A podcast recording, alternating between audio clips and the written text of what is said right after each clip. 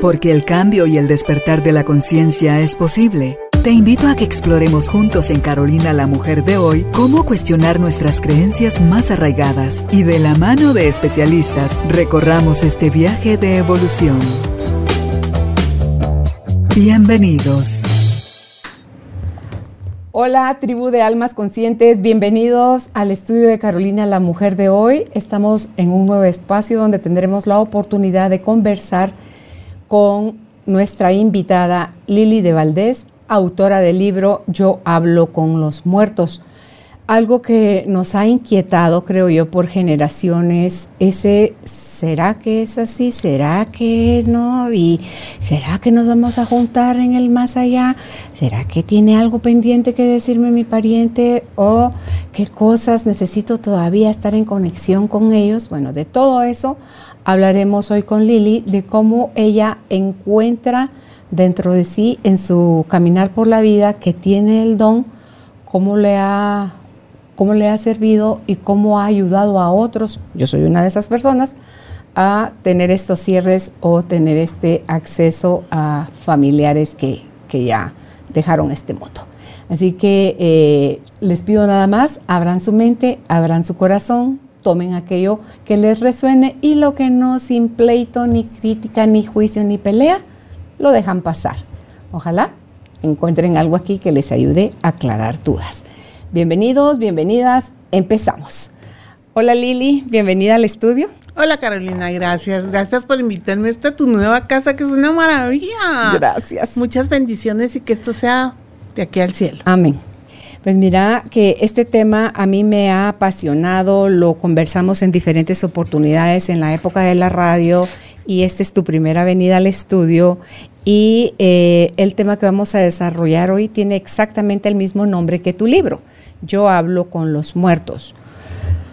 ¿Cómo llega este don a tu vida en conciencia? No, porque creo yo que nacemos con ello. Así es. ¿Cómo, cómo la cachas? ¿Cómo te enteras? Mira, hubo muchos avisos realmente yo desde que era, como tú dices, yo nací con esto. De hecho, nací con cuatro vueltas de cordón umbilical, costó que respirara. Soy el séptimo hijo de seis vivos, pues, pero la hija número siete. Ya después voy dándome cuenta de todas esas cosas, ¿verdad? Eh, cuando era niña había un ancianito de barba ancianito que ahora debe haber tenido mi edad, pues, pero en ese momento se veía ancianito. Eh, que, que, llegaba y yo le decía, contame cuentos para que no me des miedo. Y entonces me, porque los abuelitos contaban cuentos. En el transcurso de la vida he llegado a pensar que era el tío bisabuelo de mío, tío abuelo de mi mamá, porque era un hombre muy blanco, de ojos azules, con, pel, con tez muy clara, y ellos eran italianos. Entonces, eh, con fotos y referencias, ahora que, hemos, que vemos tanto lo de los ancestros, me he llegado a enterar que puede haber sido él. Y así poco a poco en la vida me fui dando cuenta de cosas, pero no sabía qué era. Mi familia viene con esta con este don sin embargo, nadie me decía nada. Creo que era para protegerme. A mi tía le había causado problemas. Mi mamá sabía eso, entonces no quería que yo me diera cuenta. Yo le decía, mamá, el, señor que está en la caja se paró. Imagínate, fuimos a un velorio. Y yo decía, el señor que está en la caja se paró. Y está vestido de este.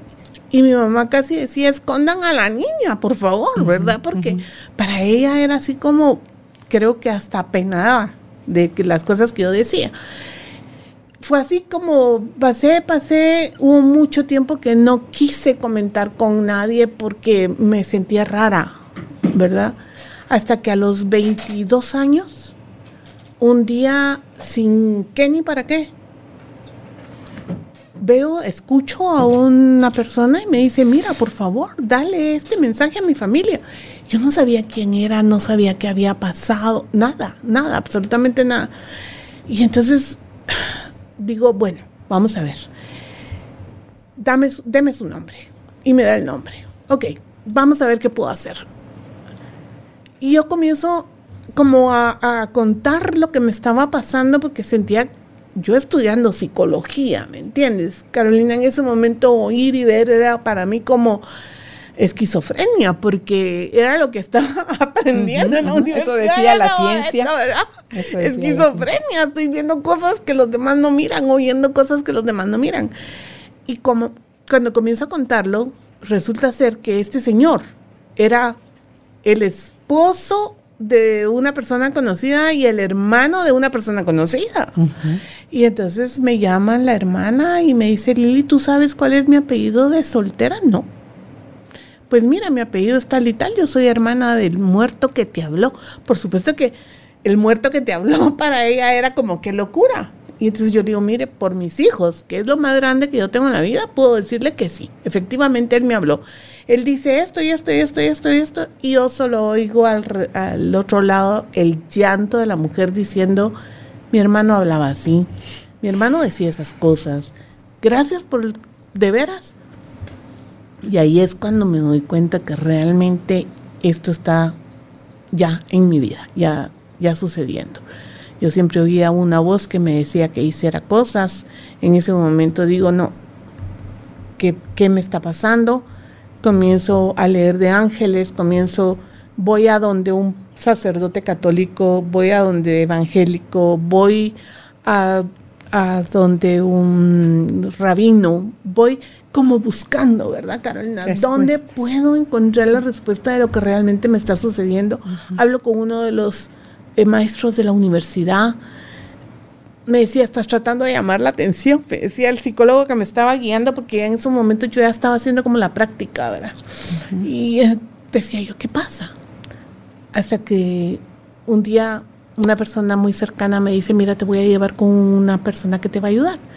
Me lleva a la antigua con un señor que es divino y amoroso y cuando abre la puerta dice, al fin Hola Lili, ¿cómo estás? Ah. Y yo me le quedo viendo a él como que dice, ¿por qué le dijiste mi nombre, verdad?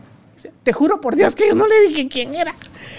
Y entonces él me dice, no, yo sabía que en algún momento vas a venir, mm. venía en mi misión, venía en tu misión. Y él es quien realmente me explica lo que tengo, cuántos dones se me dieron, por qué se me dieron y que yo vengo pues con el servicio de ayudar a las personas. ¿Es opcional vivirlo o rechazarlo? Sí.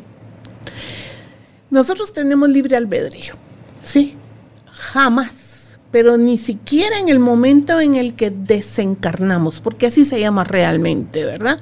Cuando estamos dentro de la humanidad, este cuerpo humano, estamos encarnados. Cuando estamos fuera del cuerpo, estamos desencarnados. Cuando desencarnamos, que es lo que nosotros decimos la muerte, ni ahí nos quitan el libre albedrío. Entonces nosotros podemos o no podemos aceptar. A pesar de haberlo aceptado en una misión antes de venir, que leemos con nuestro guía lo que nos dijeron que podíamos hacer. Nosotros podemos ya en esta vida humana encarnados, podemos decidir si queremos o no queremos estar al servicio. No pasa nada si eliges no hacerlo pues no pasa nada si tú lo ves desde la parte humana. Ahora, si lo ves desde la parte espiritual, la buena noticia es que el libre albedrío te permite no hacerlo. Sin embargo, hay dos cosas que son mala noticia. Uno, que te quedas estancado en el aprendizaje. Y dos, que normalmente esto que se llama que viene en casta, porque es realmente se hereda como casta, y no puedes ayudar a tus hijos. Mis dos hijos, uno tiene premonición en sueños, el otro yo me atrevería a decir que es muy parecido a mí, el pequeño, pero que todavía no ha encontrado su camino.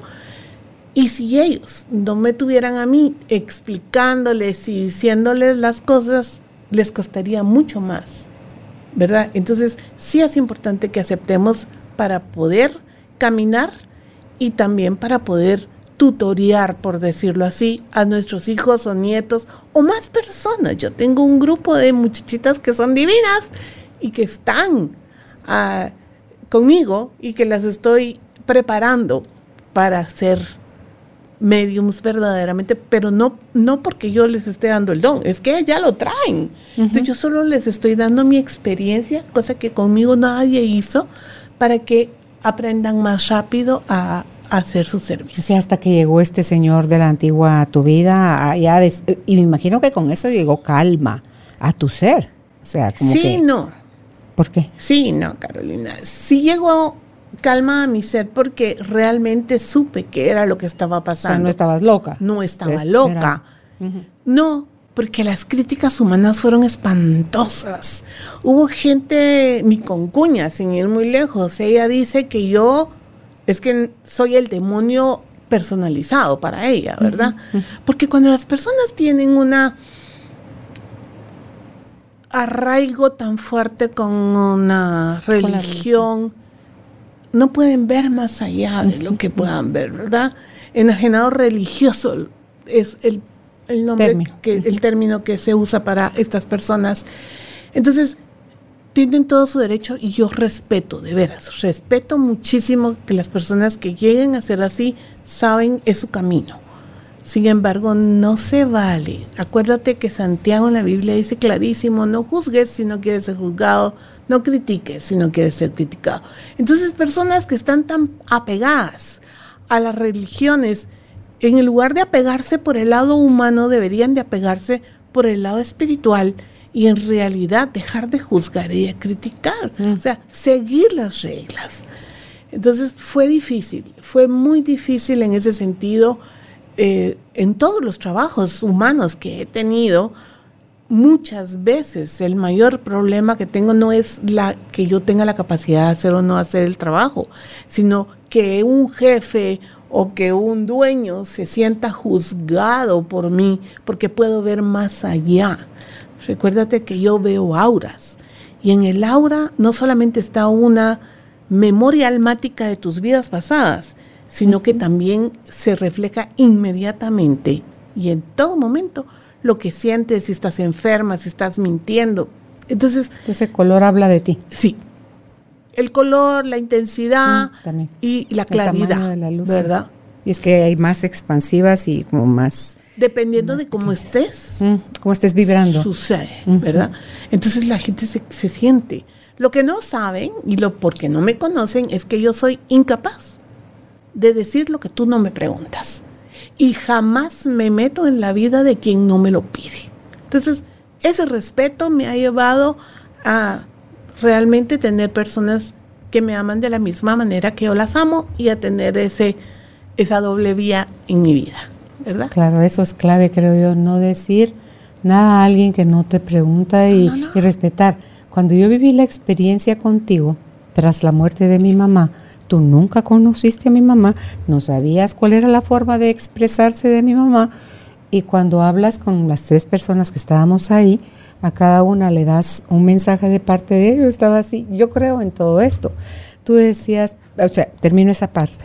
Eh, cuando tú le das el mensaje a cada una de nosotras tres, las tres conectamos totalmente con, la sensación de, de, sí, sí es ella, sí nos queda claro que es ella por, por, lo que estamos recibiendo y de la relación que cada una de nosotros tres tenía con ella directamente. Y por otro lado, Lili, tú hablabas eh, en casta, cuando nos viene en casta, eh, es algo que, que eliges o no hacerlo. Y te digo, cuando dije nos viene, me incluyo. Claro. Porque lo, tiene, lo tenía mi mamá, lo tenía la mamá de mi mamá. Me entero de eso por mi mamá, porque a mí me, me encantaba tocar cualquier tema con mi mamá. Entonces, lo tengo yo, lo tiene uno de mis hijos varones, lo tienen sobrinos, o sea, varios de mis hermanos, lo tiene mi hermana que vive en México, que tiene Alzheimer ahora. Eh, entonces tú ves que como que hay varios en, mi árbol familiar que tienen esto, que se desconecta uno, sí, a mí me dio miedo. Intencionalmente digo, así como que haces como un corte y dices, no, no, no, esto no, como no tienes claridad de qué es y de dónde viene o como por qué, eso me entero hasta ya adulta, claro. conversándolo con mi mamá. Entonces ahí como que eso que, que, había, ese bloqueo que había puesto, entonces ya lo retiro y entonces empiezan a suceder más cosas, que eso es lo lindo también de eso, que así como tú respetas al individuo que te consulta y no le dices lo que no te están preguntando, igual los guías de uno tampoco invaden dándote información que no quieres, no estás listo o no vas a poder manejar. Libre albedrío. Ahí se incluye. ¿verdad? Sí. Entonces, ahí la, la pregunta, creo yo, cuando viene en casta, nosotros recibimos, Lili, de estos seres nuestros, los antecesores nuestros, la fuerza como para sostenernos en la vida con ese don. Mira, yo siempre digo esto, Carolina, porque nadie, absolutamente nadie que esté en este plano humano puede tener la certeza de lo del plano espiritual. Pero yo comparto lo que he ido aprendiendo y no por seres humanos vivos, sino por chus y por guías. Entonces, ¿qué sucede? Tu alma es un alma como cualquier otra, todos somos iguales, es que esa es la parte que tenemos que entender, que el ego no puede entrar aquí. Sin embargo, así como los humanos, que algunos son magníficos para tocar piano o para ser dentistas o tienen esas virtudes, las almas también.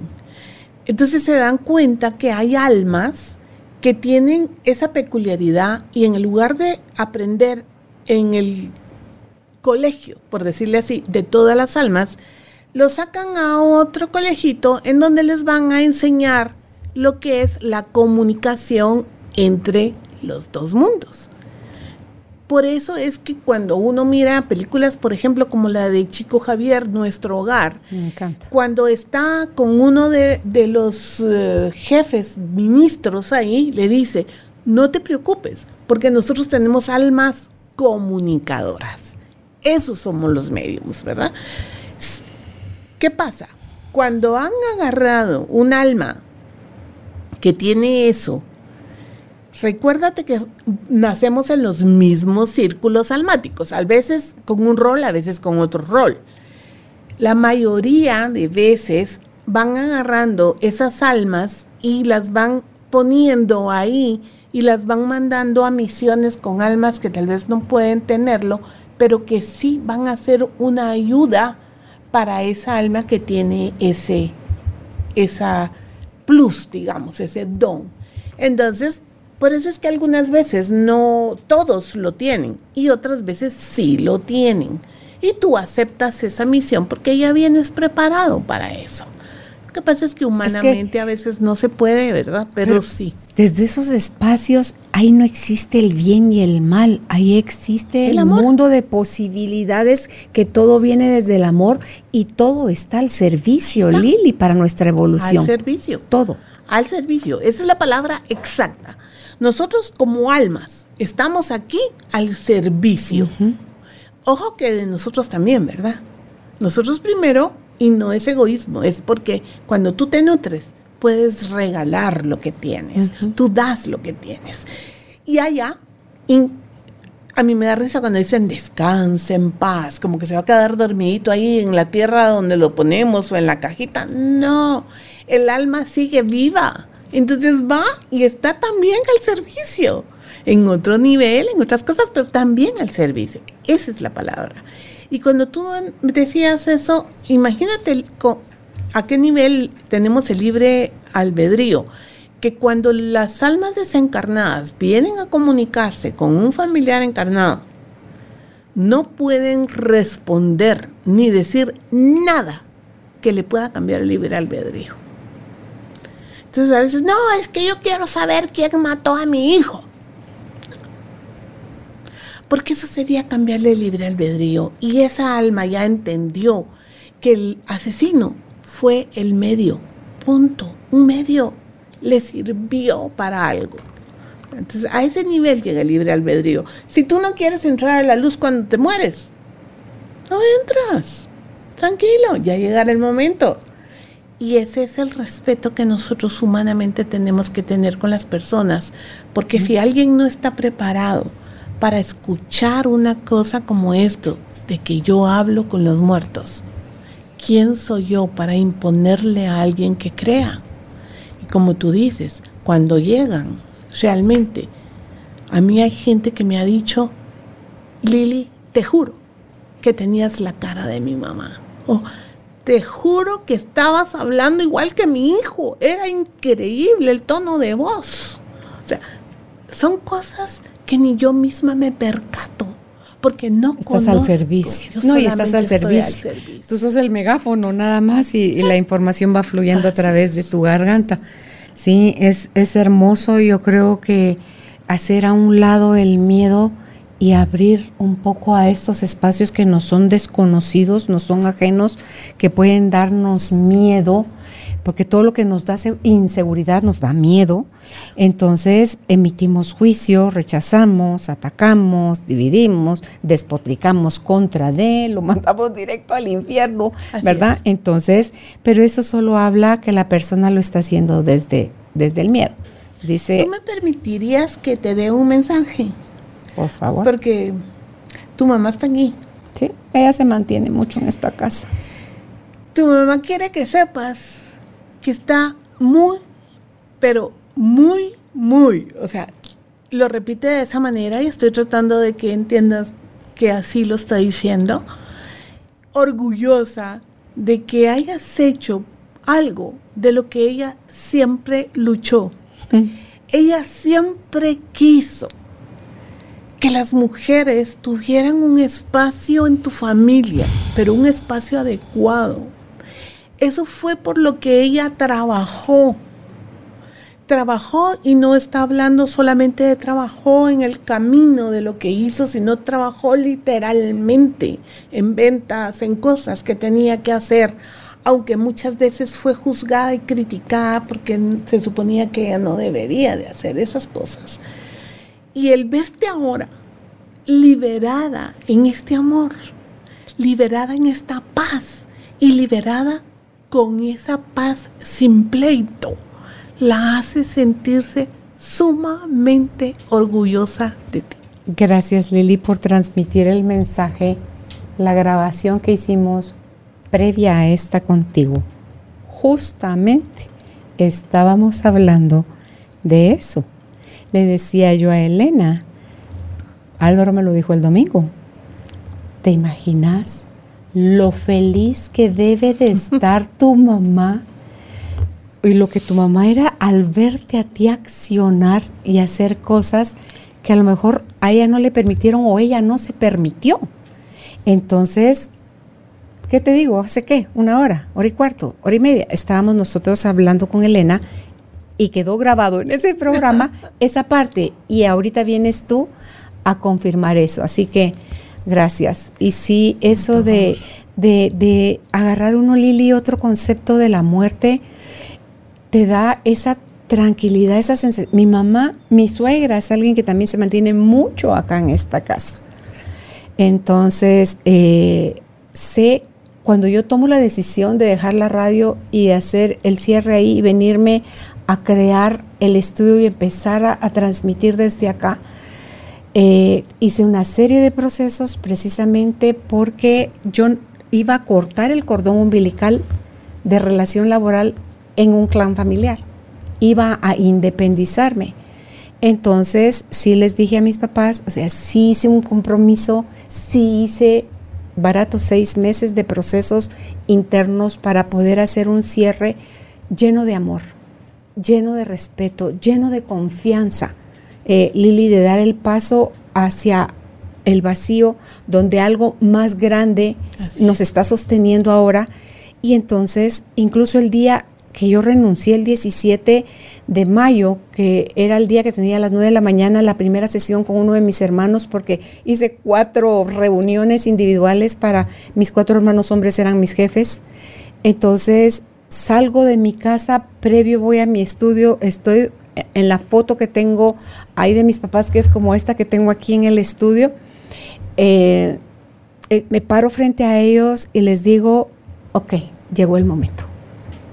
Antes de ir a cortar el cordón, vuelvo a honrarlos nuevamente, tomo de ustedes la fuerza, gracias por ver con buenos ojos mi decisión, me siento sostenida también por ustedes, de ustedes tomo la fuerza, de ustedes, con ustedes doy este paso y la mejor forma que tengo de honrar, además del gracias por el regalo de la vida, es haciendo algo grande con mi vida. Así que les pido por favor su energía venga porque yo necesito ir completa a hacer este cierre. Entonces yo salgo de mi casa, Lili, sintiendo literalmente como van detrás de mí mis papás, los dos sosteniéndome. Por supuesto. ¿Verdad? Entonces logro hacer la sesión que tuve con cada uno de mis hermanos un cierre hermoso, hermoso, lleno de gratitud, lleno de comprensión, lleno de respeto, lleno de aceptación. Y cuando termino con el último de mis hermanos, Lili, literalmente me salen alas. Es esa, es como cuando sales por el canal vaginal al parto, yo me a mí me llevó la vida a parirme a mí misma a través de hacer este, de hacer este proceso. Y mi mamá es más que mi papá, la que, la que es, tal vez porque ella tiene esa, esa, esa, línea. Ella sigue, sigue conmigo, entonces yo no necesito ir al cementerio porque cualquier cosa me sonrío, le cuento, eh, le pregunto, o sea, yo me mantengo en constante comunicación con mi mamá. la conciencia de saber que están. Mira, eso, eso es algo que a mí me preguntan constantemente. Es increíble cómo las personas cuando van a hacer una primera cita o cuando saben de mí y, y quieren preguntar algo, lo primero que dicen es, pero no lo estoy molestando en su paz. Porque si están descansando, no los estoy amando y reteniendo. No, el tiempo y el espacio de ellos es tan distinto al de nosotros, que ellos están haciendo lo que tienen que hacer en su servicio, en su paz, en su amor. Sin embargo, tienen permiso para estar con nosotros, porque somos parte de ellos. Somos hijos, somos padres, somos, depende del rol que hayas tenido. Y encima, están esperándonos a que lleguemos por lo menos tres generaciones, porque somos un grupo de almas que va a volver a venir junto. Entonces, tú sí tienes conciencia de eso y hay que tenerlo, hay que tenerlo para honrarlos, para recordarlos. Aquel que está en el amor, en el corazón y en la conciencia y en los recuerdos de las personas que todavía estamos encarnados, no puede estar muerto porque está presente en amor. Y eso es importantísimo saberlo. Así que, no, para mí siempre es un gusto y sobre todo con ese esa esencia de amor que tu mamá siempre habla contigo. Sí, éramos sus cachorros, Lili. Ella nos lo demostró los años, yo, yo fui hija de ella 58 años, porque yo tenía 58 años cuando, bueno, sigo siendo hija de ella, ¿verdad? Pero, o sea, eh, con su presencia física, la disfruté durante 58 años y ella en vida nos demostró que éramos para ella su amor, su entrega, su dio todo lo que tenía. Ahora lo puedo ver. Mientras no lo veía, yo peleaba y exigía y, y, decía que, pero ¿por qué? Entonces, hoy sé y acepto que me amó con todo su ser. Así es. Que lo que no pudo dar no es por fregar, sino que porque ella no se quedó con nada. Todo, todo lo dio. Nadie da lo que no tiene. Exacto. Y mira, Carolina, acabas de decir algo que es muy importante y parece risible, pero de veras es verdad. Todas las almas nos amamos.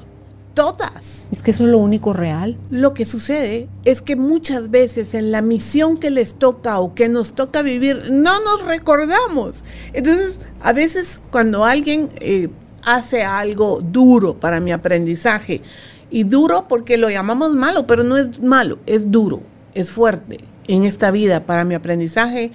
Yo les digo a los patólogos que son los de mi grupo, con los que siempre nos hablamos, es que saben qué pasa, me ama, pero no se acuerda. Y a ellos les da risa, pero es cierto, las almas nos amamos. Lo que pasa es que muchas veces no lo recordamos.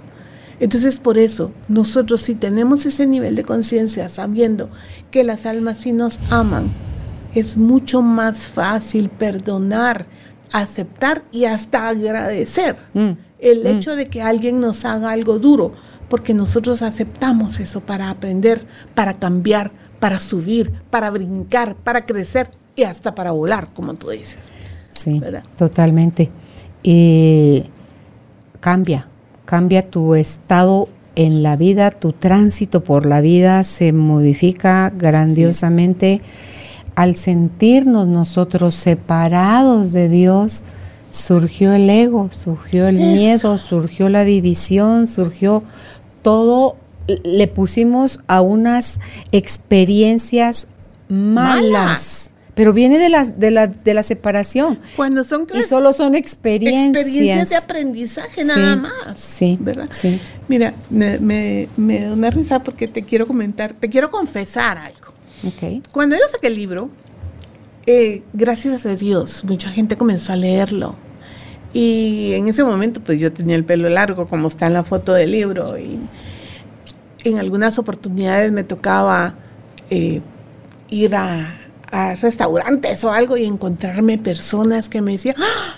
usted es el que escribió el libro, yo hablo con los muertos, usted salió en el show de tal y tal, porque fui a grabar unos shows a Miami, ¿verdad?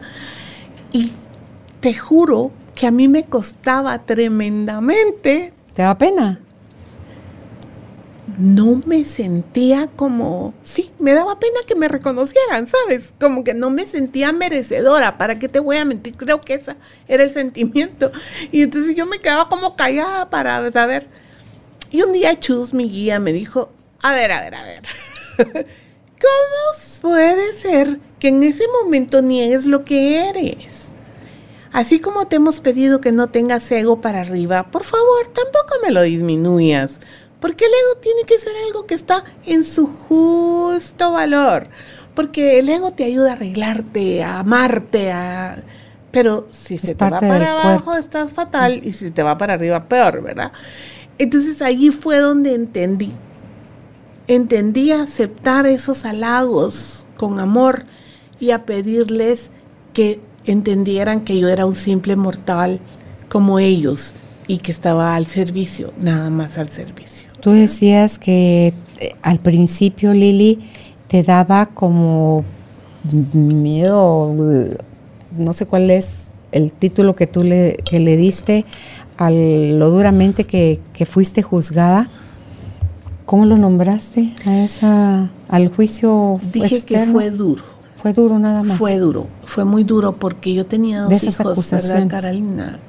Y entonces no, solo, no solamente lo piensas en ti, porque pues al final yo he sido como cachito de escara.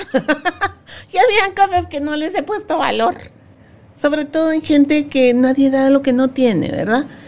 Pero yo sentí en mis hijos el hecho de que una vez llegó el más grande habiéndole pegado a otro amigo porque había dicho que yo era bruja.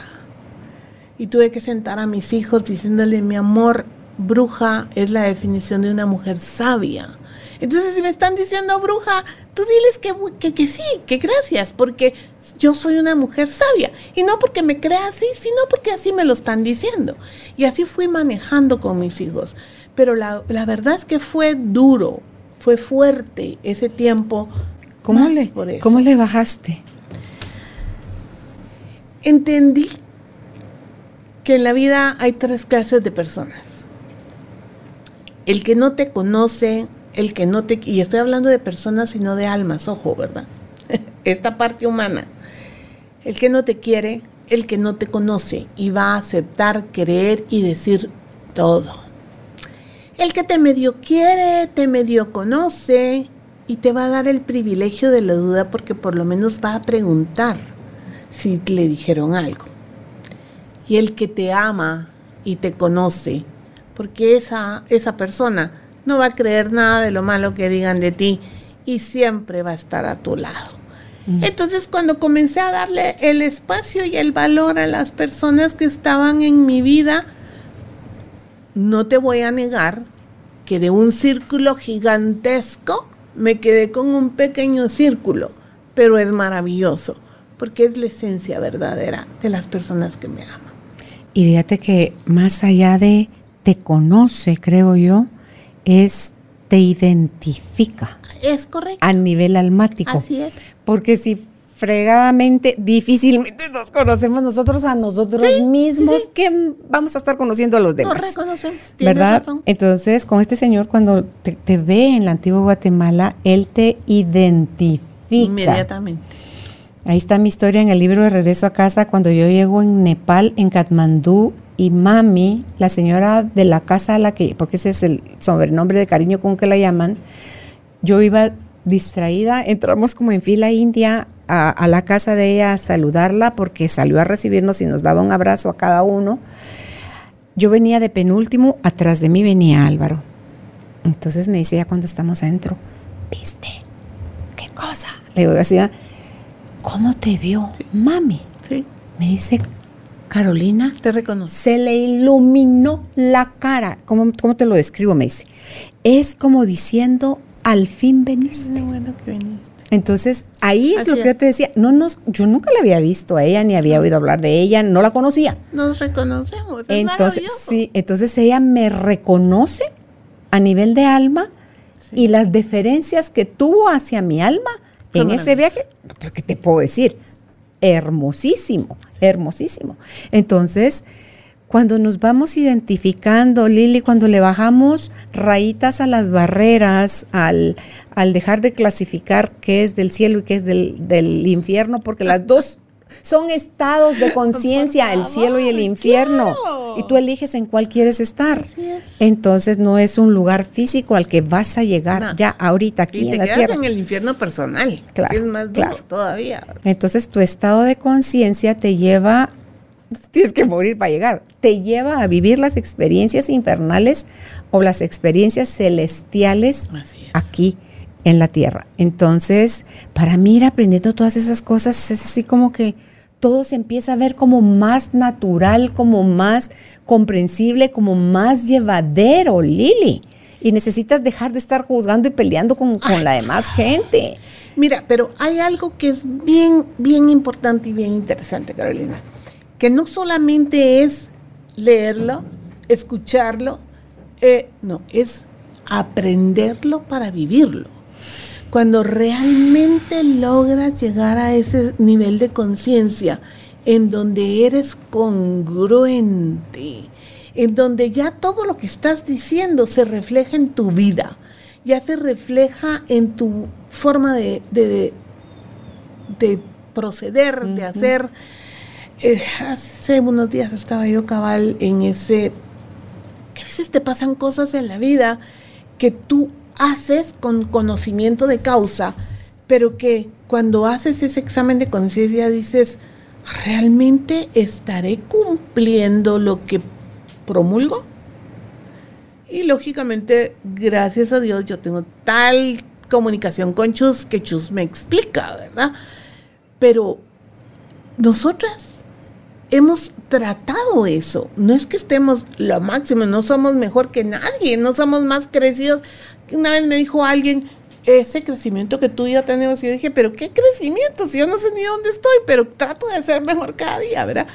Pero el ego está ya disminuyendo a un nivel bueno, ya estamos siendo congruentes, ya no competimos más que con nosotros mismos para ser mejores. Entonces, no solamente es tener el nivel de conciencia, sino vivirlo, mm. ¿verdad? A mí una vez llegó un señor y me dice, mire, es que yo he leído 147, es que el nombre, el número se me quedó. Porque ¿Libros o qué? Libros de lo que usted hace. Yo ya me lo sé todo. Mm. Ok, perfecto, qué bueno vamos a hablar el mismo idioma. Ya lo pues. practico. Maravilloso. Eh, eh. Entonces comenzamos a hablar de sus problemas, de se le había muerto un hijo, y entonces... Y al final de la cita me dice, Lili, ¿algún consejo para mí? Hágame un favor, vuelva a leer los libros, pero ahora con un mejor nivel de conciencia. Porque no es leerlos, es aprender de ellos y practicarlo para estar en congruencia, ¿verdad? Entonces, by the book, muchos. Realmente entender que no puedes hacer cosas que lastimen a otra persona porque la ley de compensación no se deja esperar. Eso es un diario vivir. Sí, más allá del conocimiento universitario o de los libros o de la ciencia o de lo que sea, Lili, es que has verificado en tu accionar cómo lo que aprendiste te ayudó a transformar tu vida, a hacerte responsable de ella, cómo a través de esta aplicación de toda esta nueva información estás reflejándolo, proyectándolo afuera, eh, en eso que tú decías, hay integridad, hay, hay congruencia, eh, cuánta libertad le das a los demás de ser en lo que quieran seguir siendo, cuánto ya no tienes necesidad de pelear o de explicarle a otros para que a ver si, sí. si, entienden. No, es que todo, todo lo que es de ese tamaño, Lili, no se puede comprender en teoría, se debe vivir, en experiencia y te me atrevería casi que a asegurar que a muchísimas más personas de las que todavía, que ya están listas para reconocerlo o que ya lo han reconocido, les han pasado cualquier cantidad de cosas que no les encuentran eh, la lógica o el origen o de... ¿sí? Y lo han vivido, pero lo niegan, lo niegan, lo niegan. O sea, se niegan a sí mismos. Mil excusas para un solo milagro. Esa fue una frase que leí en una, en, en una revista donde un doctor y dije, qué maravilloso. Es cierto, hay un milagro y tú le buscas mil excusas. Fíjate que yo, ya te conté, eh, alquilé un apartamento y al regresar después de limpiarlo me fui de viaje y cuando regresé a traer cosas encontré en el techo, en una mancha que era blanco con blanco que habían hecho una reparación, la cara de Jesucristo. Haz de cuenta que es el santo manto de Turín. Haz de cuenta que es eso. Mucha gente se da cuenta, se eriza, se pone a llorar porque lo puse en un cuadro, lo corté del techo y lo puse en un cuadro. Sin embargo, hay mucha gente que llega y dice, mm, pues se mira como algo, como un rostro. Ah, eso es una mancha de, de humedad. O sea, hay gente que no quiere, que no quiere ver más allá de su propia humanidad. Y no puedes hacer nada. El sabio Eddie, le digo yo a mi sobrino con síndrome de Down, cuando tenía veintipico de años, un día estábamos hablando, es que fulano dice que fulano, estábamos hablando de hermanos y eso. Se fue a parar a la palmía y me puso su mano en mi hombro y me dijo, tía, déjalos. Y esa es la palabra, déjalos. Nadie va a poder caminar antes de que le toque. Déjalos. Yo tengo algo que siempre digo. Yo no le niego nada a quien me lo pide, pero no le doy a quien no me lo pide, porque no quiere. Si es que la ayuda debe ser requerida. Si no, estamos atentando contra el libre albedrío, estamos sin que no nos lo parezca, diciéndole a la otra persona, mira, papayito, encargo, tú no sabes, a ver, ahí te va, pues a ver si, si, si aquí la quieres cachar. Volviéndonos las mamás y los papás en roles que no nos pertenecen, porque si a nuestros propios hijos podemos guiarlos más, no obligarlos, imagínate, ¿cómo vamos a obligar a un amigo? Una amiga me dijo un día, Lili, ¿sabes por qué amo tus consejos? ¿Por qué? Le digo yo. Uno, porque no los das si no te los pido. Y dos, porque me des el consejo que me des lo haga o no lo haga. Estás ahí para celebrar conmigo o para que llore en tu hombro. Nunca me juzgas. Es que eso es amar. Yo puedo dar un consejo, pero si tú no lo sigues, Carolina, igual te voy a amar. Claro. Pero si me enojo es porque había una intención oculta porque atrás mi ego quiere que hagas lo que a mí se me da la gana. Es que ahí viene el control y la manipulación tras la cortina. Por eso es. que nos enoja. Y, todavía decimos, entonces si no va a hacer caso, ¿para qué me pregunta? ¿Para qué me pregunta? sí, sí, sí, sí. Entonces, es, a mí cuando comencé, eh, cuando comenzó el libro y, y comenzaban muchas manifestaciones de no, ¿por qué le pusiste ese nombre? Se le puso por muchas razones, se le puso porque es una verdad. Porque yo podría haber dicho mentiras diciendo me comunico con los ángeles, pero eso no es cierto. Y parte importante de mi vida y de mi misión y de, y de poder estar al servicio es decir la verdad. Aquel que no está preparado para oír la verdad, que no me busque, porque yo no miento.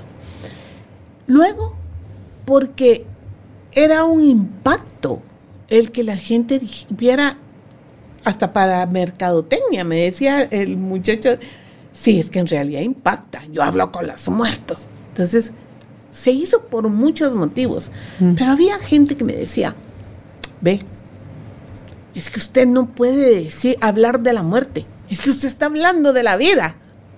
Y es que es cierto, Nadie puede vivir una vida sin entender la muerte y nadie puede vivir la muerte sin haber entendido la vida. Están intrínsecamente ligadas. Y no sé por qué, desde que yo nací, tal vez antes, tal vez, pues puedo hablar de mí, pero comienzan a, a meterte miedo con la muerte. Y la muerte no es miedo. El miedo es falta de fe. ¿Cómo puede ser que una persona que me diga bien, ay, ve Lili, yo tengo una fe increíble. Yo voy a mi iglesia todos los fines de semana. Yo soy yo, yo, yo. Ok, ok. ¿Qué piensa de la muerte? Ay, qué miedo. ¿Cómo así? madera. ¿Cómo así? ¿Ah? Si yo sé que atrás de este estado de humanidad existe un ser mayor a mí, un ser que todo lo sabe, que es omnipotente, que es un Padre amorosísimo, y que el día que yo pase de este estado de humanidad a un estado de espiritualidad, voy a estar cerca de ese ser amoroso, ¿dónde está el miedo? La muerte es ganancia. Pero como te digo, hemos estado en esas programaciones erróneas. Sí. Creyéndonos que la muerte es mala. O que los espíritus, ay, son fantasmas. Uh, para vender películas, para asustar a los niños. Es ridículo. Tenemos que comenzar a aprender. Nadie está más cerca de la muerte que aquel que no la entiende. Hay que entender la muerte. Y la muerte solamente es un estado, solamente pasamos de un estado a otro. Y es como tú dices, y como yo siempre he dicho, desde que comencé, regreso a casa, regresas a tu casa, a la casa de ese Padre amorosísimo, a ese lugar que realmente es tu lugar.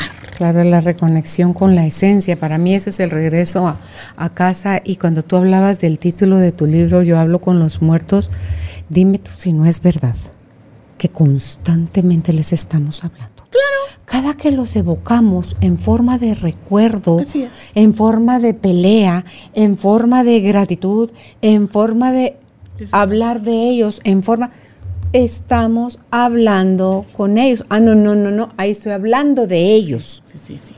No, y además, ¿sabes qué? El ego es tan grande que ni siquiera le damos el espacio a ese guía porque dice, la gente dice, es que yo, yo me hablé a mí mismo y me dije tal y tal cosa. Mí mismo.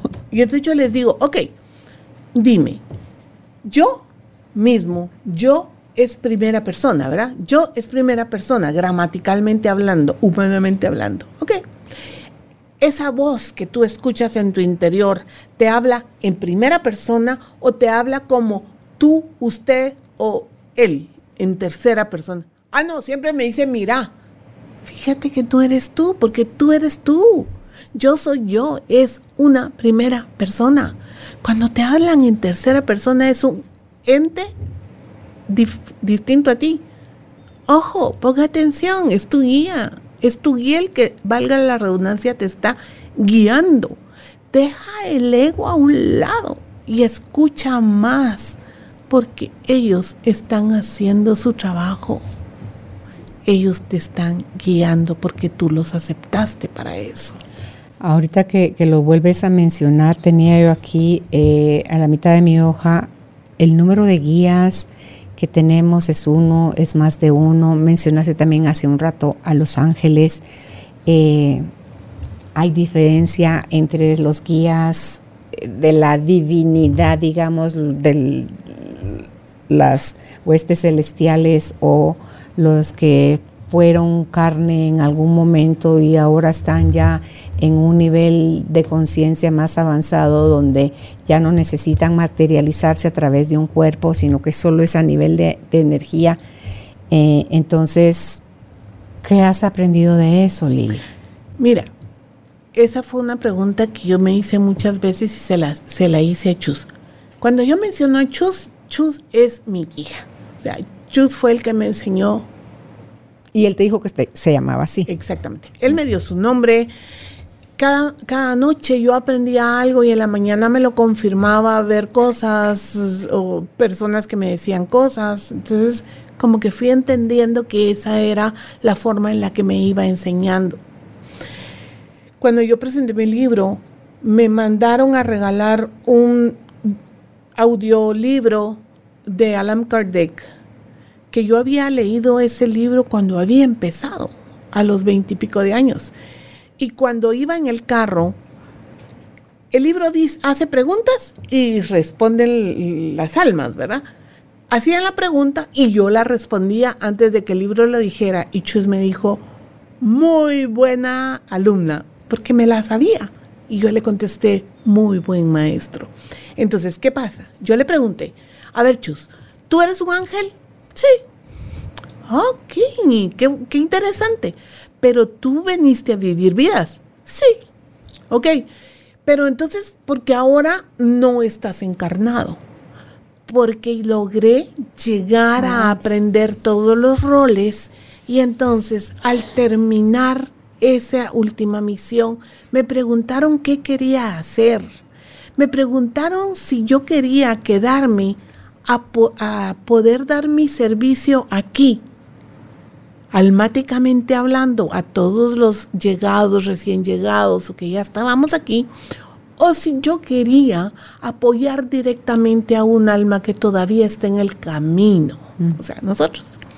Y yo decidí apoyar almas que todavía estaban en el camino qué maravilloso. Y yo le digo, tú tienes alas. Mira lo, que yo pregunto, ¿verdad? Porque la, curiosidad. yo como con él hablo de todo.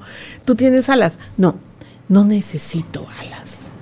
Porque realmente tú me das alas a mí. Y yo le dije, ¿cómo así? Y se está riendo aquí a la par mía. Sí, cada vez que tú haces lo que estás haciendo ahorita, demostrar que lograste aprender algo de lo que yo te enseñé, me das alas. Y no son físicas, son de amor. Yo decía, qué cosa más divina. Y entonces llegó mi otra pregunta. Le digo, a ver, Chus, yo creo mucho en San Miguel Arcángel y en los arcángeles. Y me dijo, sí, es que existe. Lo que sucede es que cada uno tiene su labor y ustedes, los humanos, muchas veces ponen a hacer trabajos de médico a un oftalmólogo. Y no es así, porque él siempre que me enseña me da muchos, muchas parábolas, muchos, eh, me, como que me hace una historia para que yo entienda, ¿me entiendes? Entonces me dice... Analogías. Analogías, gracias, esa es la palabra exacta. Entonces viene y me dice, sí, porque mira, hay que entender, cada arcángel y cada ángel tiene su función. Tú estás tan cerca de San Miguel Arcángel, punto número uno, porque yo soy de su línea, la línea azul. Punto número dos, porque protege. Y tú necesitas una protección un poquito más fuerte por lo que haces. Y punto número tres, porque vas a trabajar siempre con Él, protegiendo a los demás del mal. Y dije, ay, maravilloso. y así como eso te puedo decir que me ha ido enseñando muchísimas cosas. Y entonces pregunté, yo en ese momento tenía una amiga que estaba estudiando todo lo de los ángeles. Y esa amiga me dijo que los ángeles nunca habían venido a la tierra a vivir. Y esa era una duda, porque si Chus me había dicho a mí que él había venido a vivir sus vidas y que había llegado a la divinidad gracias a eso, me le pregunté, bueno, ¿y entonces hay ángeles que no han venido a vivir?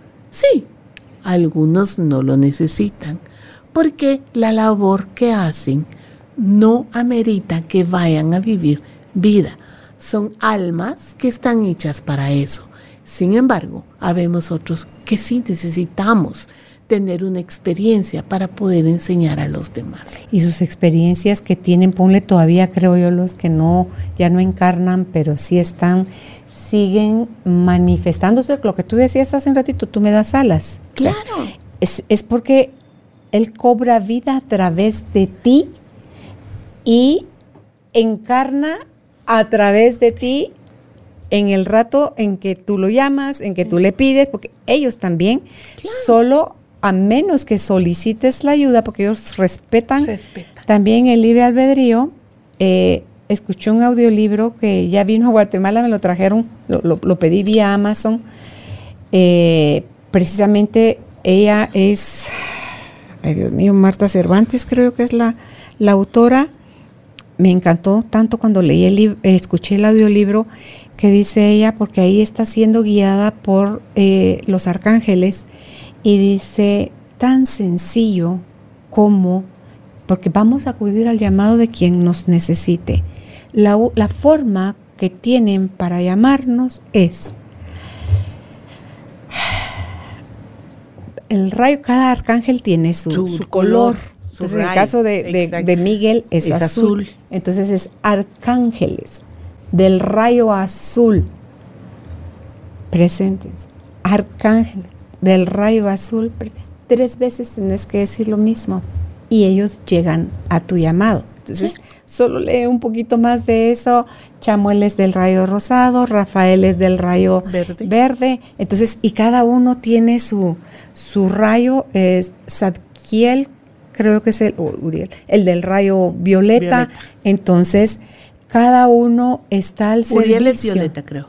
Está al servicio de la humanidad, no es para que se porte bien, es de todo el mundo.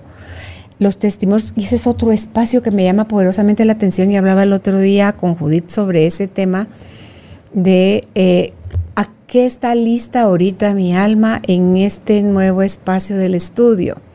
Uno, eh, el universo me va a poner o me va a dar la idea o me va a decir cuando estoy lista yo o, la persona a la que le vamos a girar la invitación, que sea un especialista por años y que no tenga ningún reparo en hablar de ellos. Claro. De Los Ángeles. Ese es un espacio que se va a abrir en, Carolina la Mujer de hoy. Y el otro es el, un curso de milagros. Entonces, también la llegada de alguien que venga a hablarnos desde cómo experimentar tu proceso en este cuerpo, en la vida eternal. No estás solo, nunca hemos estado solo, somos en esencia amor, venimos con un proyecto de vida que está aparentemente así como olvidado temporalmente, pero eh, hay gente, eh, perdón, hay seres al ser, de la luz al servicio nuestro que requieren que los, que los llamemos. Entonces, eh, y vivirlo y no sentir ni duda, ni vergüenza, ni miedo a ser juzgado, ni, ni nada que te separe de eso, Lili, lo haces aquí a sabiendas de que hay gente que le va a encantar y a sabiendas de hay gente que lo va a rechazar y a criticar. Pero ni este te enciende ni este te apaga. Sencillamente sabes que los dos son parte de ti misma y que... Están cumpliendo su labor. En la medida que tú te, te centres, te, te conectes más con el amor, en esa medida vas a tener acceso a una información más limpia que viene de la luz, que viene del de la, de la verdad que viene del amor y quien tenga oídos que, oiga, y, quien esté listo lo recibirá, lo celebrará y lo pondrá en práctica y quien no es porque sigue desde su libre albedrío eligiendo seguir viviendo la experiencia densa que puede provocar el estar metido. Imagínate, Lili, si somos, somos parte de esa mente creadora Él es, somos una expresión de Él y que tiene que meterse en este cuerpecito. Entonces. Tan limitado. Exacto. Lo necesitamos limitar y por eso surgió el miedo. Claro. Entonces, pero si nosotros ya nos abrimos a sentirnos de verdad, creerte, si ahí está en la Biblia, ¿Quién eres? que fuiste hecho imagen y semejanza de Él. Claro, a imagen y semejanza de Él puesto en un cuerpo humano y entonces creemos que nuestras limitaciones humanas se las vamos a, reflejar a Él y no es al, es al contrario. Es al revés. Mira, yo iba, me encantaba Ricardo Picard. Ricardo Picard vino mucho tiempo a Guatemala. Yo no sé si alguna vez tuviste oportunidad de ir a un, a un curso con Ricardo pero él decía algo que a mí me fascina replicar porque realmente es cierto. Él decía, miren, hijo de gato, gatito, hijo de perro, perrito, hijo de Dios, Diosito. Pero no Diosito con ego, Diosito en el amor. Dios nos hizo a su semejanza y no nos dio límites. Solo nos pidió algo obligatorio. Es lo único, ser felices y nos dotó de todo para hacerlo. Entonces, de veras, de veras, cuando logramos entender eso y que la felicidad no es ser millonaria, tener el carro último modelo, vestirme de Chanel, eh, andar con los logos, no, no, no, no, por favor. Eso, qué rico. No estoy diciendo que no me guste, porque yo soy humana y a mí me gustan las cosas buenas. No es eso. Es que simple y sencillamente el valor cambia. Y si me puedo comer hoy un pan con frijoles, bueno, ahora no como porque estoy en keto, pero me puedo comer un pan de frijoles o comerme el caviar más exquisito, me lo voy a comer con el mismo amor y la misma felicidad. Porque realmente no estoy basando mi felicidad en lo que pueda tener en las personas, sino en donde realmente está, dentro de mí. ¿Y sabes por qué pasa eso, Lili? Porque esas cosas están a tu servicio. No eres tu esclavo de esas cosas. Ahí es donde cuando eso material se pone como nuestro jefe y si eso desaparece sufrimos, ahí está invertida la, lo, para qué existe todo eso. Entonces, fuimos dados y fuimos dados en abundancia. Así es. A todos nos quiere abundantes, plenos, sanos, en paz, gozosos, disfrutando y agradeciendo de las cosas que nos son dadas en la vida. Las experiencias no las dividas, no le pongas signo, positivo o negativo. Aprovechala, crece, evoluciona, trasciende. O quéjate, achiquítate, eh, sepárate. Humana. sí, humano. Sí. es que yo quiero ser cada día más humano. No, no, no, no, no. Sé más espiritual. Es que en la humanidad está el enojo, la cólera, el ego, en lo espiritual está el amor, la paz, la tranquilidad, conocerte tu esencia. Entonces, no seas más humano, sé más espiritual. Solo que y para, cuida tu humanidad. Para experimentarnos en este cuerpo, necesitamos retomar las cualidades más cercanas a él desde la humanidad. Claro. Para eso nos mandaron. el amor, el respeto, la aceptación, la obediencia el silencio.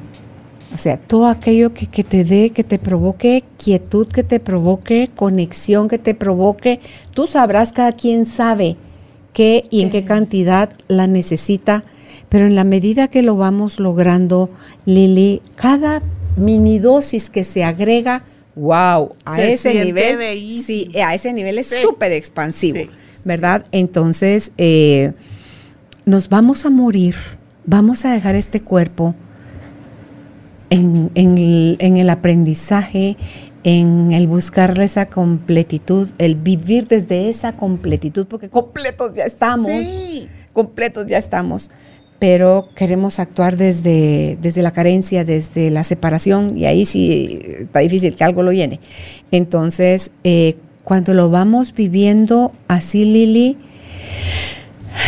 las cosas que necesitas experimentar como ya no las traes desde un espacio de vacío y carencia, ya no son experiencias tan fuertes. Ya las entiendes, ya las entiendes desde el amor. Ya las vives con, con, lo que trae, con cómo viene y te haces como un alumno más obediente y más aplicado. Por supuesto, y ya no es que no te guste una materia o otra cuando estábamos en el colegio que, ay, qué difícil la matemática. No, ya comienzas a darte cuenta que cada experiencia, que cada rol, realmente puedes con eso. Mira, es tan importante entender que no nos dan nada más pesado de lo que podamos cargar, ni nada más liviano de lo que realmente podamos cargar. Entonces, el peso, digamos que el peso de las el pensum de nuestra, de nuestra misión es perfecto. Y aparte de ser perfecto, lo aceptamos. Cuando a mí alguien me dice, ay, pero ¿por qué me pasan a mí estas cosas? Yo digo, dos cosas. Uno, porque lo aceptaste. Y dos, porque no estás respetando la ley de compensación.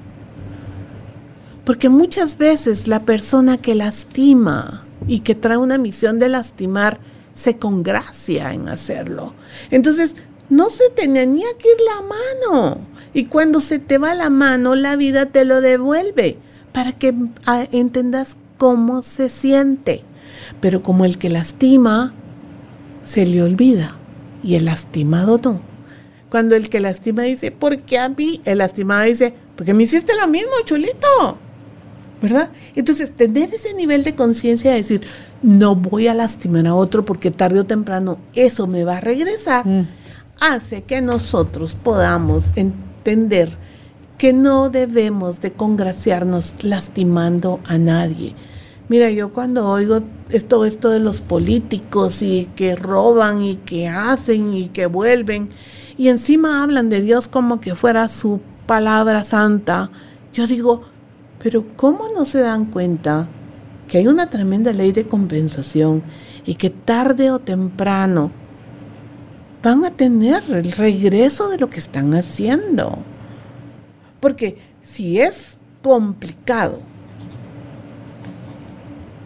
usar la palabra de Dios o el nombre de Dios en vano, como dice realmente la Biblia, y hacer cosas malas sin conocimiento.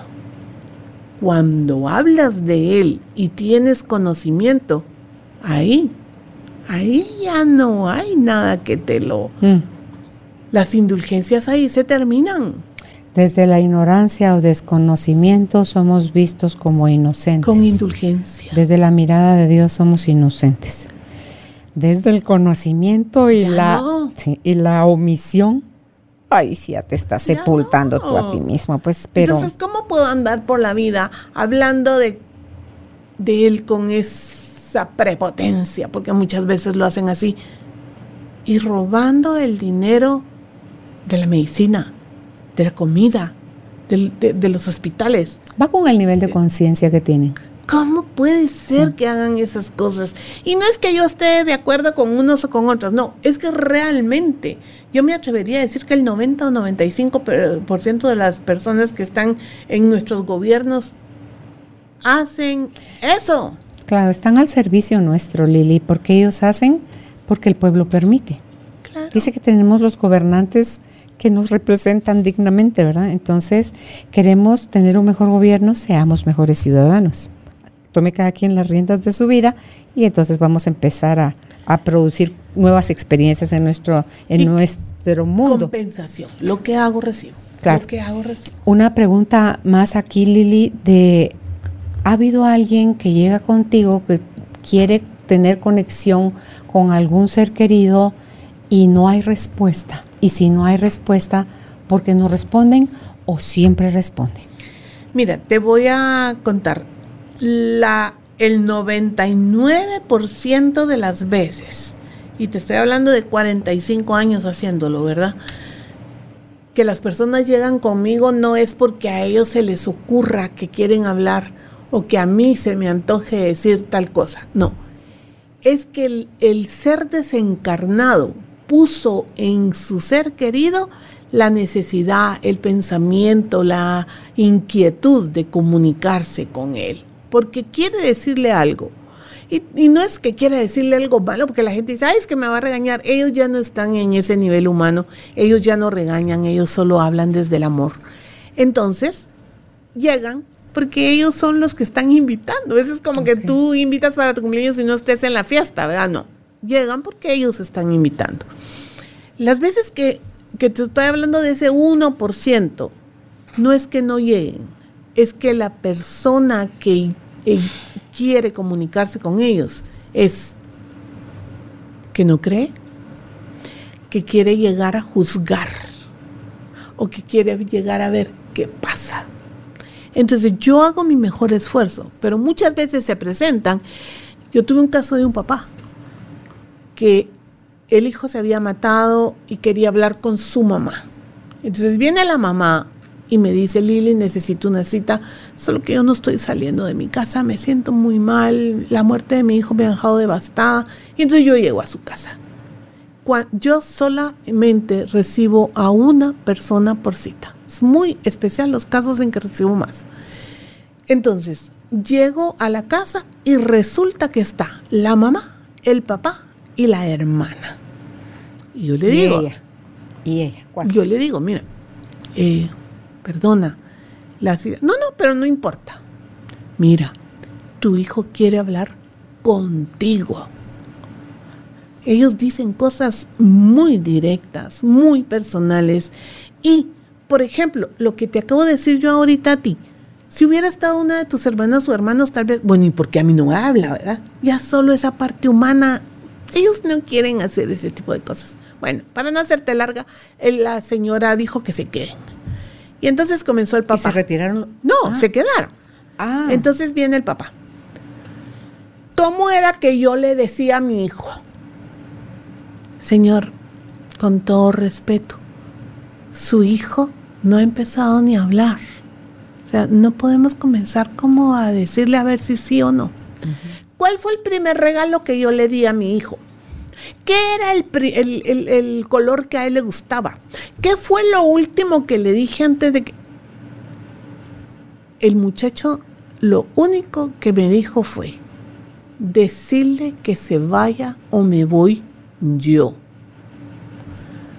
Yo le dije, me va a perdonar, pero lo que está diciendo es esto y esto. No, entonces usted es una mentirosa. Dígame, en ese momento me dijo, nos vamos. Agarré mi bolsa, le pedí disculpas a la mamá y le dije, lo siento muchísimo. No voy a comunicar porque él ya se fue. Agarré mi carro y me fui. A los tres días la mamá me llama. Me dice, Lili, perdone, pero mire, es que usted está muy bien recomendada. Va, ok, juntémonos, pero ya no en su casa, le dije, porque no me la hace. O sea, de nuevo no, ¿verdad? Y nos juntamos en otra parte. Mira, Carolina, esa mujer se quedó tan feliz. Su hijo le contó cómo había sido el accidente. Su hijo le agradeció todo lo que había sido con él. Su hijo le recordó cosas de la infancia que ella decía, yo ya no me recordaba de eso. Su hijo le dijo, si vas a buscar a tal y tal parte, vas a encontrar la carta que me diste cuando cumplí 15 años. mira, fue una comunicación lo más hermoso del mundo. Entonces, ¿qué pasa? Si a ellos los comenzamos a, y, y que es para mí, según la persona llega a desvirtuar lo que yo hago. Pero a mí no me importa eso. Lo que importa es que a ellos no les gusta eso. Ellos han pedido un permiso para comunicarse y desaprovechar esa oportunidad en esas tonterías humanas no se vale. Entonces, en el 99.5 de veces la persona llega y a veces no llega uno, llegan dos y tres. Ok. O sea, es increíble cómo, yo venía a hablar con mi mamá y vino mi abuelita. Y dice la abuelita, sí, mi amor, pero es que antes de que hables con tu mamá yo te quería decir tal y tal y tal cosa. Y entonces ya después la abuelita, la mamá habla, ¿verdad? Y es hermoso, es muy lindo, pero no somos nosotros los que los citamos a ellos, son ellos los que nos citan a nosotros. Y eso que acabas de decir, dice uno, les dan permiso como ya no hay cuerpo, les dan permiso. Me recuerdo cuando Pepe, mi cuñado, que, que, había fallecido un año antes que mi mamá, me vino a decir en sueños lo de que ya mi mamá iba a morir, eh, que estaba muy mala del corazón y efectivamente de eso se murió. No estaba mala del corazón el día del sueño y un mes después muere muy mala del corazón. Eh, en el sueño, cuando yo me sorprendo porque era tan real el sueño, le digo, Pepetón, ¿qué? ¿A ustedes les dan permiso? Ahorita cuando lo mencionaste me recordé, ¿a ustedes les dan permiso de venirle a decir a uno cosas? Entonces me dijo, sí. Dependiendo de la importancia del tema, sí. nos dan permiso y a mí me pidieron que te viniera a decir esto. A la gran, le dije, ahora, pero qué, como que pura lata, ¿cómo venís a dar esa noticia? Entonces, hacerle así su, su, expresión de... Porque estás preparada para recibirla. O sea, toca, ¿verdad? Entonces, eh, luego de mi catarsis y hoy, casi cuatro años después, me, siento privilegiada por haber tenido la información porque me permitió hacer un mes de cierre con mi mamá. Pero sí, sí les dan permiso. Ya acá en las últimas preguntas, creo yo, Lili, es esto que entiendo también tú, ayudas a la gente que está ya desahuciada, cercana a la muerte, tú también puedes llegar a casa o hospital, ayudar a la gente a hacer un buen cierre de su vida para hacer la transición. Mira, eh, yo siempre he dicho esto, zapatero a tu zapato, yo no soy tanatóloga. Sin embargo, muchas personas me llaman conscientemente, como una vez el el papá de una de mis primas que me dijo, llamen a la Lili porque necesito saber cómo es la jugada. Él estaba con un cáncer tremendo, ya sabía que ya le tocaba, pasaban, faltaban pocos días. Entonces él quería saber cómo era la transición, ¿verdad? Que yo le explicara. En otras oportunidades, la mayoría de veces me llaman a hospitales y a casas porque la persona está en estado de coma. Y entonces ya no puede comunicarse verbalmente entonces ya se comunica el alma. Entonces me llama para saber qué está sintiendo el alma de ese cuerpo que está en estado de coma. El cuerpo está en estado de coma, el alma ya está ahí a la parcita, porque no se mueve mucho de rango, pero ahí está. Entonces me llaman para, para preguntarme, para que le preguntemos cuánto tiempo le falta, si se siente bien, qué quiere. Hay personas que dicen, les dije que no me pusieran aparatos y me lo habían prometido, ¿verdad? Y, los hijos decidieron ponerle aparatos. Entonces, o personas que, por ejemplo, yo tengo una tía que me llamaron, estaba aquí en el hospital militar precisamente, y me dicen sus hijas, mira Lili, es que fíjate que mi mamá está muy mala, en estado coma, y no sabemos qué pasa, no hay modo, no sabemos. Y me dijo, mija, mi rosario me lo quitaron fue una mujer que anduvo con su rosario su vida entera y lo tenía. Y entonces llamamos a las enfermeras y dice, ¿dónde está el rosario? Ay, es que se lo quitamos para que no se perdiera. Bueno, aquí está su rosario y ahora quiero hablar con mi hijo tal y tal, un hijo que vivía en Venezuela. Entonces viene, llamamos al hijo y le dijimos, háblale, déjala ir, despídete de ella, agradecele porque ella se va y necesitamos que ella quiere hablarte. La escuchó, ella no hablaba, por supuesto estaba en estado coma, habló. Y entonces yo les dije, ok, yo las dejo, ella quiere estar con ustedes. Ahí me cuentan en el momento que logré irse. No falta mucho. Carol, yo estaba saliendo de la puerta del carro, porque sabes que eso es gigante, ¿verdad? Sales del hospital, te metes al saliendo de la garita. Cuando me llama mi prima, me dice, gracias Lili, ya se fue. Mm. Entonces, hay pequeñeces, su momento es su momento y nada las va a parar, pero sí podemos ayudarlos a que se vayan en esa tranquilidad de lo que realmente quieren, ¿verdad? Entonces, para eso me llaman mucho, para hospitales, que son las únicas oportunidades en que yo voy, te quiero decir, a mí no me gusta ir a, ver a cementerios o a hospitales por todo lo que siento que hay ahí, ¿verdad?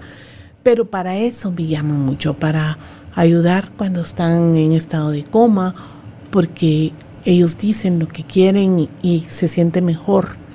Ha habido pedidos de, dígale que no se vaya, o dígale que no por no me deje sola, o dígale que... O sea, ese, ese deseo de retener. la, la, humanidad nos hace sentir así. Sin embargo, parte de, de, lo que yo hago, Carol, es explicarles que tenemos una fecha de nacimiento y una fecha de expiración. O sea, eso nadie lo cambia no importa de la forma en que nos vayamos, que eso es libre albedrío, porque a veces te tocaba, no sé, accidentarte en un carro y no te subiste al carro, y entonces va a ser un, no sé, un ataque al corazón, una caída, lo que sea, pero el día y la hora están estipulados y nadie los va a cambiar, ¿verdad? Entonces explicarles eso para que lo reciban en amor y para que entiendan que no hay culpables y no hay hubieras. Es que si yo hubiera, si yo hubiera, no, no, no, si yo hubiera tenido llanta sería bicicleta. No, yo soy quien soy porque las cosas son como tienen que ser. Entonces, cuando logramos entender eso, las personas comienzan a entender mejor el proceso. No sé, ahorita se me estaba ocurriendo yo y mis ideas locas. ¿Qué pasa si estuvieras en la llegada de un niño al mundo? ¿Se podría uno anticipar a información? Ya me pasó oh. con mi nieto grande. Mi nieto Nicolás mi nieto Nicolás nacía en enero y están en Estados Unidos y yo me iba a finales de noviembre para estar el último mes con mi nuera. Gracias a Dios yo tengo muy buena relación con mis nueras. Entonces, eh, antes de irme, mi, una amiga del alma que tengo me dijo, vámonos al, a la playa, porque a mí me fascina el mar, ¿verdad? Nos fuimos y ahí, estando ahí, estaba su consuegra y su consejera es española. Y tengo que decirte que comunicar un alma que fue española es duro. ¿Así? ¿Ah, Son duros, fuertes. ¿Por qué? ¿Porque no creen? Tal vez porque fueron muy fuertes. Y, igual como, como ese temperamento como que lo demuestras cuando vienes a comunicarte para que sepan que son ellos, ¿verdad? Entonces, su papá se comunicó con ella, ella un poco renuente. Bueno, me sentí re mal. De veras, humanamente yo fue una tan fuerte la comunicación que me sentí muy mal y dije, váyanme a acostar, me siento mal. Entonces me fui a acostar. Mi amiga estuvo un rato conmigo, pero después llegó mi nieto, que todavía estaba en el estómago de su mamá. O sea, era nonato. ¿Qué te dijo? Y entonces lo vi y me comenzó a sobar la cabeza y me decirme que era mi nieto, que se llamaba Nicolás y que todo iba a estar bien. Pero era información que yo no podía dar, ¿verdad, Carol? O sea, yo lo vi. Lo único que le dije a mi nuera fue, Nicolás, no, no le dije Nicolás, le dije, tu hijo, mi nieto, es hermoso. Tiene la nariz así. Le, expliqué cómo era, no le dije el nombre. Y iba a ser sanador. Le dije, me llegó a sanar. Mira, no te puedes imaginar. Yo lloraba, ¿verdad? Fue divino. Bueno, nace muchachito el 30 de enero y te juro que como que hubiera sido una foto de 3D de los ahora. Era exactamente igual a como yo lo había visto. Te dejó verlo. Y aparte de eso, yo que no podía decir cómo se iba a llamar, llega mi hijo y me dice, hemos decidido que se va a llamar Nicolás. Y yo dije, ese es el nombre, ese es el nombre. Y Nicolás es sanador. ¿Qué edad tiene ahorita? Sana, tiene nueve años y cuando tenía nueve meses, su papá tuvo un accidente en una eh, tabla en el agua. ¿De surfing? Sí, y se abrió la cabeza. Y cuando mi nuera me llama, me dice, mira, mi Lili solo la llamo para que no se vaya a asustar, pero eh, Luis Pedro, su hijo, tuvo un accidente. Vamos ahorita en camino al hospital porque se abrió la cabeza muy grande, los bomberos se lo llevaron. Y entonces yo le digo a Nico, Nico todavía no hablaba bien, eran palabritas. Y entonces le digo, mi amor, tú sabes sanar a tu papi. Cuando llegues, lo sanas. Y aquel niño que nadie le había enseñado, porque nadie le había enseñado más que lo que él traía de aprendizaje almático, llega, mira a su papá, hace así sus manitas, pone su mano de recibir, le pone la mano en la cabeza a su papá y dice, ¡ay! Ya, papi. Esa fue su sanación. Y mi hijo me, me llama y me dice, mamá, Nicolás hizo tal y tal cosa, tú le enseñaste. Te juro que no, mi amor pero ahora laven de sus manos. Entonces sí le mandé a que les lavaran sus manitas porque lo que uno hace lo, lo puede, lo recoge, ¿verdad? Pero así, así es como puedo. Yo, a mí la gente me dice, es que como tú sabías que era hombre o que era mujer. No, no es que yo, yo me puedo equivocar, pero la mayoría de veces percibo en el aura de la mamá cuando está embarazada. Hay gente que no sabe ella misma que está embarazada. Yo le digo, ¿estás esperando bebé? No. Ah, ok. Y a la semana, ¿y usted cómo sabía? Me hice el examen y se está embarazada. Pues porque yo miro Es que le salen subtítulos, le dijiste tú. Cabal, cabal. Entonces sí, todas esas cosas yo las puedo ver, las puedo percibir. Eh, hay cosas que me pasan que, que hasta me siento chute. Por ejemplo, cuando va una persona en, el, en la calle, pasa a la par mía y va molesta o la ha tenido una emoción muy fuerte, yo me pasa en la cabeza la película de lo que le sucedió. ¿Verdad? Por supuesto pido por esa persona, le mando lo mejor que pueda mandarle, me saco la energía que no es mía, mm. pero sí. yo, aparte de ser psíquica, vidente, soy medium, una medium limpia, hay muchas clases de mediunidad. Eh, Veo aura. Habres que explicarlo en las clases. Mira, hay mediums como yo que somos medium limpias. ¿Eso qué quiere decir? No necesitamos entrar en trance, no necesitamos eh, mayor cosa, siempre y sencillamente el alma viene, comunica y nosotros repetimos, ¿sí? Hay mediums que necesitan salir de su cuerpo, o sea, hacerse a un ladito su alma, que son estas solamente comunicadoras, que entran en trance y entonces el alma que viene se entra en su cuerpo y entonces ya puede comunicar. Hay eh, mediums que son solamente videntes por, para sí. Por ejemplo, hay eh, ellos han hecho sus códigos. Entonces miran un corazón, ay, el amor. Miran una rosa y es una madre. No son tan claros, sino que ellos van haciendo como sus. Reciben mensajes a través de códigos. Además, sí. Hay mediums que no miran, sino que simple y sencillamente en sus pensamientos les van poniendo las cosas y ellos interpretan.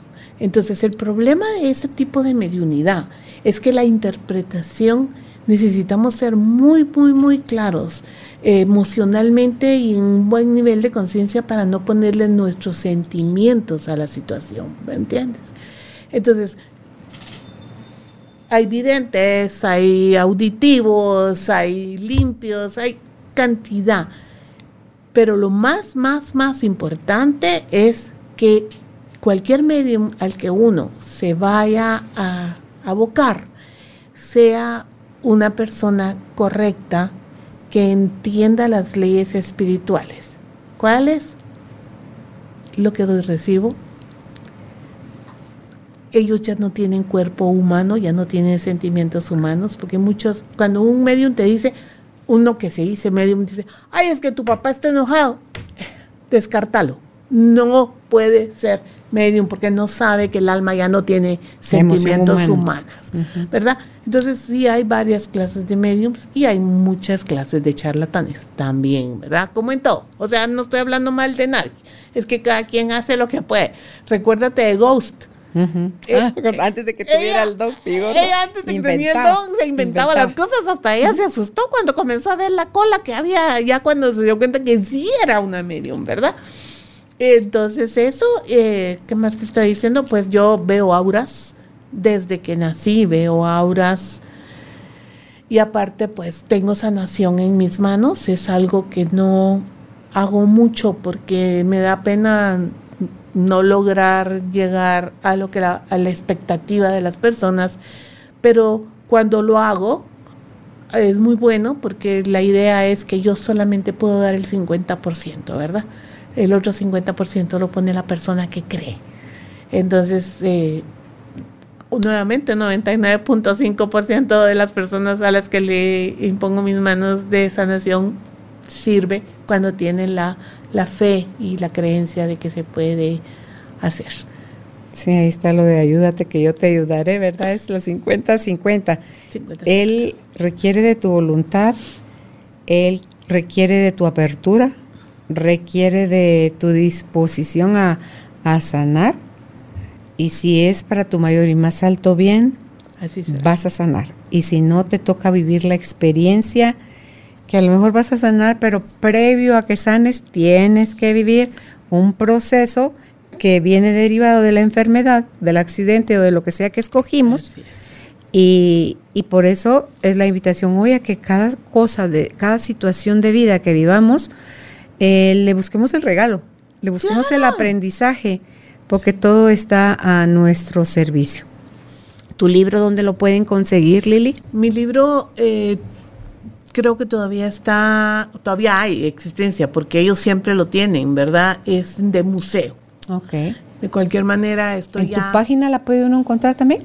Eh, mi página, mira, yo tengo algunos, pero me gustaría que antes lo busquen en de museo para no hacer una Ah, desleal, ¿verdad? Si ya no hay en de museo, yo se los puedo vender porque yo me quedé con algunos y ya próximamente estoy haciendo los arreglos de regresar mi libro a mi autor, a mis manos para poderlo volver. Voy a hacer una segunda edición un poquito mejorada, pero yo todavía tengo algunos, pero hay de primero de museo, de museo creo que todavía tiene algunos. En mi página eh, pueden entrar y ahí van a saber quién soy yo pueden hacer una cita, pueden eh, poner link a cualquier programa que hayamos hecho con cualquier persona. En YouTube, sí. Y también mi canal de YouTube que es Entre Almas con Lili de Valdés, ¿verdad? Todo está ahí ah, en YouTube estás como Entre Almas. Entre Almas con Lili de Valdés, exactamente. Ok, porque tu página es almasayaenlinea.com. Si te das cuenta, todo ha sido, es, no es de mi autoría, lo único que sí pusimos nosotros que fue dicho por mi esposo, que seguramente fue su guía quien se lo dijo, fue el Yo hablo con los muertos, pero de ahí el nombre de la página, entre almas y todo, Chus es el que ha ido diciendo cómo se pone, de hecho, la cantidad que yo cobro, la cobro desde que empecé a cobrar, por 25 años yo no cobré nada, em, pero ahora cuando lo empecé a hacer, él dijo cuánto tenía que cobrar y desde que el principio no ha habido cambio y así seguirá, ¿verdad? Entonces siempre le hago caso a mi guía. Es que eso es, hace una diferencia en la vida. Total. Cuando te dejas. Y es chistoso, porque tú sabes que las personas de mi entorno están tan acostumbradas a que Chus me diga cosas que todo el mundo dice, ah, la pregúntale a Chus. Mi esposo, mira, no, no logro el fallón de mi carro. ¿Qué será? Pregúntale a Chus. o cuando tengo una receta de cocina que no me acuerdo, entonces Chus me pasa el chivo de que la persona que tenía la receta me dice, mira, tal cosa. ellos saben de todo. Pero es que hay que ponerlos al servicio porque para eso están. Pues eh, qué agradable platicar nuevamente contigo, Lili. Gracias, les recuerdo entonces www.almasayaenlinea.com es el espacio donde se comunican directamente para contactar a Lili y hacer una cita. Nos lo dijo, es una persona a la vez, no es no es maratónica la cosa, es una persona a la vez. En YouTube Lili está como Entre Almas con Lili Valdés y este video lo pueden ustedes ver en YouTube Carolina la Mujer de hoy. En nuestra página, si no se han inscrito, bienvenidos, www.carolinalamujerdehoy.com.gt y en todos los podcasts, eh, su podcast favorito está Google eh, Podcast, está también Deezer, está Spotify y está, ¿cuál es el otro? Que se me va el otro. Apple. Ah, uno se me estaba yendo. Apple eh, Podcast. Y el, libro de regreso a casa lo pueden comprar directamente en nuestra página o lo pueden comprar si están en el extranjero viendo esta charla a través de Amazon. Todos los espacios para tener contacto con nosotros es carolinalamujerdehoy.com.gt. Hasta una próxima oportunidad, Lili. Gracias, Carolina, y que las bendiciones sigan viniendo. Amén. Ok, gracias. Gracias por ser parte de esta tribu de almas conscientes. Recuerda visitar nuestra página web carolinalamujerdehoy.com.gt para más información de estos temas y de nuestros invitados. Tenemos más programas, blog, libros, talleres, tienda en línea y material exclusivo para quienes se suscriban. Encuéntranos en redes sociales como Carolina la mujer de hoy.